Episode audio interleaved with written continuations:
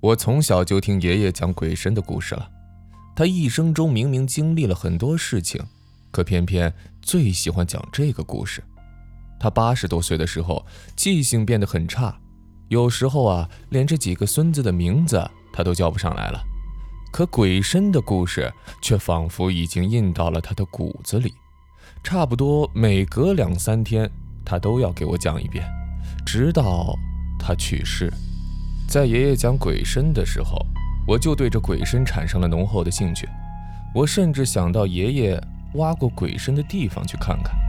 那个时候我才二十多岁，哦，跟你现在的岁数差不多。现在想想，我之所以感兴趣。其实是对爷爷的故事抱着这怀疑的态度，毕竟啊，这世上不存在鬼怪，那些只是想象。可是爷爷的故事我听了十几年，这越听啊越是好奇。爷爷去世几年后，我借着单位组织到长白山旅游的机会，去寻找他故事中提到的那座山。跟我同去的是一个同事，去之前我做了大量的工作。最后才标记出一个大概的地点。我想，即便找不到也没什么关系吧，反正这一趟我就是来玩的。我们在当地雇佣了一个向导，向导告诉我们，这一带的山因为盛产人参，所以被当地人保护得很好。多年来，它一直保持着原始的形态。这些年也吸引了不少游客和挖参人。我听到后心中暗喜。觉得自己没找错地方。我们攀爬的第一座山，这山势啊，并不是很陡峭，但是植被生长的却十分茂密，有大量的椴树和柞树。听向导说，山上啊有不少野兽，要是没人领着，想要平平安安的下山，基本是不可能。倒不是说一定会遇到什么大型野兽，而是因为山中的地形很复杂，密林太多，容易。麻达山，麻达山呢是当地的一个土话啊，也就是迷路的意思。我们和向导上山没多久，就碰到了一行人，大概有五个人，一副山里人的打扮。他们每人手上都拿着一根棍子，这腰间啊还别着我没见过的工具。为首的是个留着长胡子的老人，他的皮肤特别黑，看起来精神抖擞，像是常年在山上行走的模样。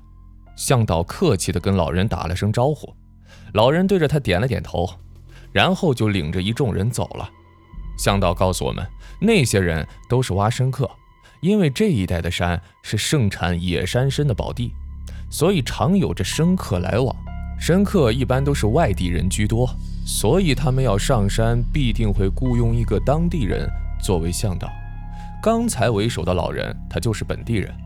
他本身也是个挖深客，更是个有着丰富经验的深把头。虽然一年之中啊，这春夏秋三个季节都能挖深，但是他只在每年夏初才带着几个儿孙上山挖深。由于他经验丰富啊，所以每次收获都不错。其他季节，老人是除了干点农活之外，就是为外地来的挖参客做做向导。除了能赚到一分引路钱之外，这参客找到山参的时候。也会算上他的一份。听了向导的介绍，我对这老人产生了好奇。没想到走到半山腰的时候，又一次遇到了他们。这次我示意向导跟着他们走，却被向导一口拒绝了。向导说这样做好像不符合放山的规矩。我从爷爷嘴里知道啊，放山的确是有不少规矩的。我那时候比较年轻，做事儿全凭一时心情。从来不去想着后果。当时我要知道我的一时冲动会发生后面的那些事，打死我我都不会去和那些挖参客去搭讪啊！我和我同事一起费了不少口舌，才说动那些挖参客允许我们跟在他们后面。老人倒是没怎么反对，只是最后说了一句话：“放山的规矩，走单不走双。”我为了能跟着他们。就打发向导自己下山去了。我和同事跟在几个挖参客的后面，在山中是辗转了几天。一开始我还能跟上他们的脚步，可渐渐的我有些支撑不住了。那个同事能比我强点我怕丢脸，只能硬撑着。老申把头的确很厉害，在他的带领下，几个挖参客是找到了不少人参，可惜大多都是些二夹子和灯台子，这样的参挖了也没什么价值。一般是四品叶以上的人参，挖参客们才会挖。一直到了第五天，老申把头说要下山之际，我突然崴了一下脚，跌进一旁的草丛里。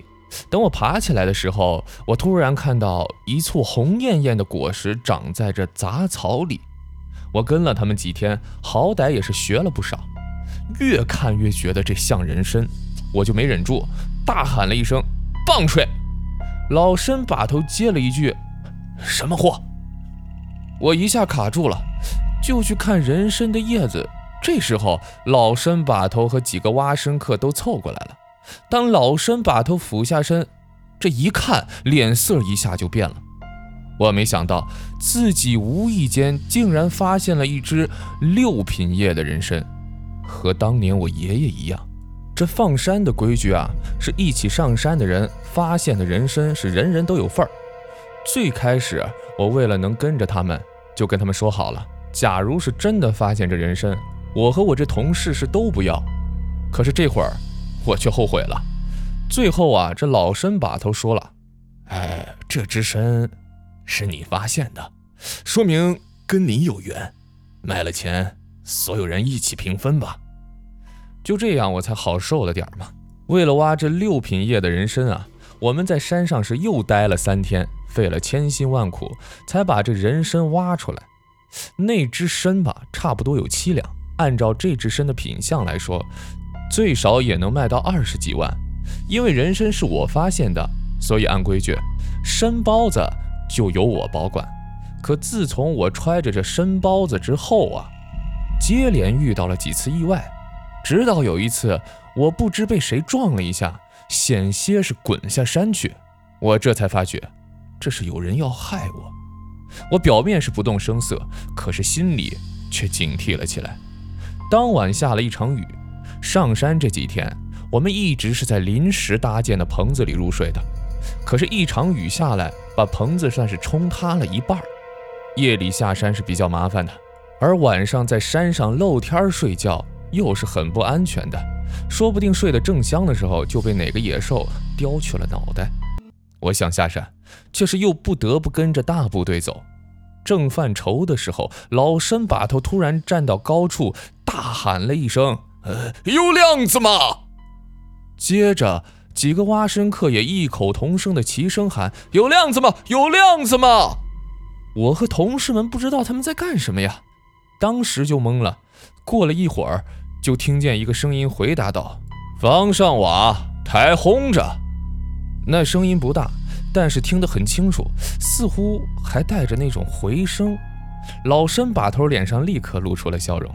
后来啊，我才知道，这是山里人惯用的那种黑话，是询问山里有没有人家，想要投诉的意思。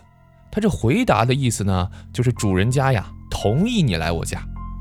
我们跟在老参把头的后面走了一阵儿，就看到一栋隐在草丛中的用煤剥皮的原木造的房子，看样子不是很大。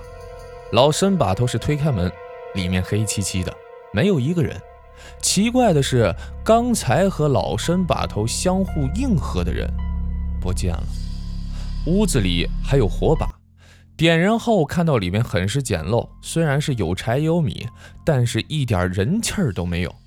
最奇怪的是，屋子的角落里堆着整整齐齐几个土包，我数了数，是一共五个。看到屋子里没人，老申把头和几个挖参客的脸。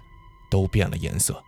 看到那些土包时，他们的脸色已经变得惨白了。同事的性格有些大大咧咧，抬脚就要往这屋里走，我一把拉住了他。老申把头说了声“快跑”，我拉着同事跟在他们身后是一阵疯跑啊，跑了好一会儿才停了下来。可奇怪的是，我们周围不知何时已经弥漫出了一股大雾，连天上的月亮。都只能看到一个朦胧的小亮影，这个情景让我想起爷爷故事里的那场诡异的大雾。不多时，我发现我连周围的人都看不清了。我刚喊了一嗓子，我的脑袋就像被人敲了一棍子似的，倒在地上的时候，放在怀里的人参也是被人趁机给摸走了。我迷迷糊糊的在地上是躺了一阵儿，清醒过来的时候，身边一个人都没有了，同事也不见了，我是着急的要命啊！可身处树林当中，周围几乎是伸手不见五指，却能清晰的听到不远处传来野兽的嚎叫声。我不敢喊叫，怕是招来这野兽。这时候乱走显然不是一个好主意，要走也要等到这天亮雾散了之后。为了安全起见，我爬到了树上。这里的树长得是又高又壮，树杈完全能支撑住我的重量。不过刚下过雨，树叶上都是雨水，是弄得我湿透了一身。山风一吹，冷的人是直打哆嗦。可是为了保命，这些都顾不上了。我在树上是蜷缩了一宿。天亮后，雾散了一些，但是看周围的景物仍然有些朦胧不清。我跌跌撞撞地下了山，等找到山下住的人家，已经是一天以后的事情了。下山后，我是彻底病倒了，待在一户人家养病加养伤。养病期间啊，同事找到了我，原来他那天和我失散之后，一直和老申把头待在一起。这大雾中，老申把头也被人袭击了，但伤的不是很重。至于其他几个挖参客吧，一直也没见他们踪影。我恢复精神之后，就去看老申把头了。他躺在炕上，眼神看着我的时候，像是被一层灰蒙蒙的物质蒙上了似的，让人瘆得慌。老身把头让他儿子拿出一个红布包给我，我打开一看，竟然是那只被抢走的人参，人参上还沾着一点暗红色。我用手蹭了蹭，发现是血，我有些发懵了。老身把头告诉我。这只参是他在受伤之后捡回来的。大雾之中，到底发生了什么呢？老身把头讳莫如深呢。不过，我想一定是没什么好事儿。老申把头不说，那我也就不问了。后来我问他，为什么他们看到那间屋子后转头就跑呢？老申把头倒是说了，山里人呢靠山吃山，每年都要到山里打猎、采药、挖参。那为了方便，就有人在山里建了一些比较简易的房子。这种房子，放山的人是可以随便进去住的。但是有一种房子却不能住，那种房子是为过路的鬼准备的。当地的人称它为鬼冢。那栋屋里有土包的房子，应该就是鬼冢了。老身把头那句“有亮子吗”，本来是想碰运气找个地方歇歇脚的。这没想到却被引到了鬼冢，难怪他们一进屋就变了脸色。鬼冢啊，是通常建在比较隐秘的地方，一般人是根本找不到的。至于那天我们为什么会撞了进去，老参把头是并没有明说呀，只是隐晦的说了一句：“心术不正者，皆为鬼。”我半是明白，半是糊涂。走之前，我把山参留给了老参把头。贪婪的下场很可怕。